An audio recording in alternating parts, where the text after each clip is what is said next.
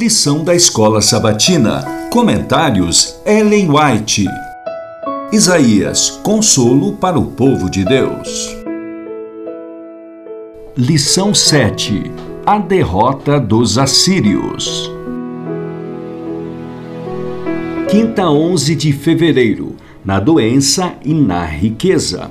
A visita desses mensageiros do governante de uma terra tão distante dava a Ezequias a oportunidade de exaltar o Deus vivo como teria sido fácil para ele testemunhar sobre Deus, o sustentador de todas as coisas criadas, por cujo favor sua própria vida tinha sido poupada, quando todas as outras esperanças haviam desaparecido. Que significativas transformações poderiam ter ocorrido caso esses pesquisadores da verdade, vindos das planícies da Caldeia, fossem levados ao conhecimento da suprema soberania do Deus vivo? No entanto, o orgulho e a vaidade tomaram posse do coração de Ezequias e, exaltando a si mesmo, expôs aos olhos cobiçosos os tesouros com que Deus havia enriquecido seu povo. O rei mostrou aos mensageiros a casa do seu tesouro, a prata, o ouro, as especiarias, os óleos finos, todo o seu arsenal e tudo o que havia nos seus tesouros. Não houve nada em seu palácio nem em todo o seu domínio que Ezequias não lhes mostrasse. Isaías 39, 2. Não foi para glorificar a Deus que ele agiu assim,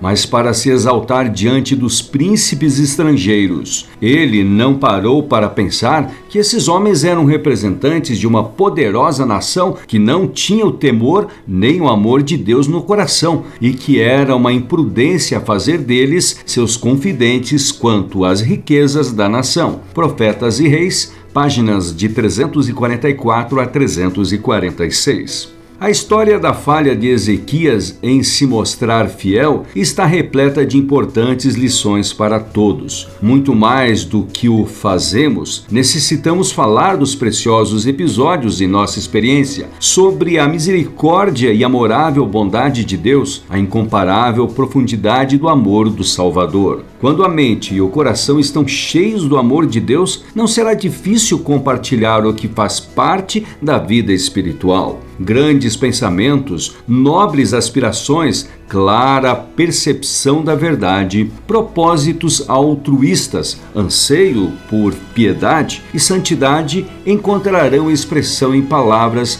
que revelem a qualidade dos tesouros do coração. O que nossos amigos e conhecidos veem em nossa casa? Em vez de revelar os tesouros da graça de Cristo, será que estamos ostentando coisas que perecem com o uso? Transmitindo algum novo aspecto sobre o caráter e a obra de Cristo àqueles com quem entramos em contato?